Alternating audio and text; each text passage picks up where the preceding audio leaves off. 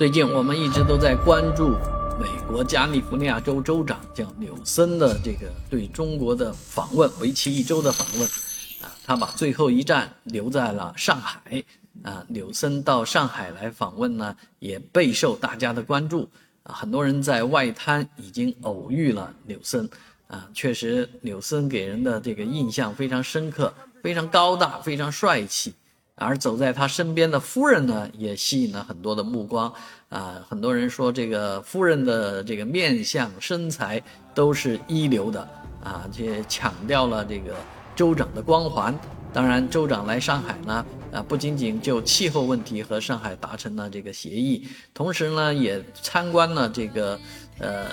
特斯拉的超级工厂，甚至想动点心思啊，把特斯拉的电池运走。但这确实是，呃，说错地方了。因为特斯拉的电池，呃，按理说也不不应该是在工厂里拿走，是吧？啊，拿走了，它也不一定装得上去，啊，所以这个纽森的上海之行呢，啊，应该说，呃，中规中矩，没留下特别大的亮点。但是呢，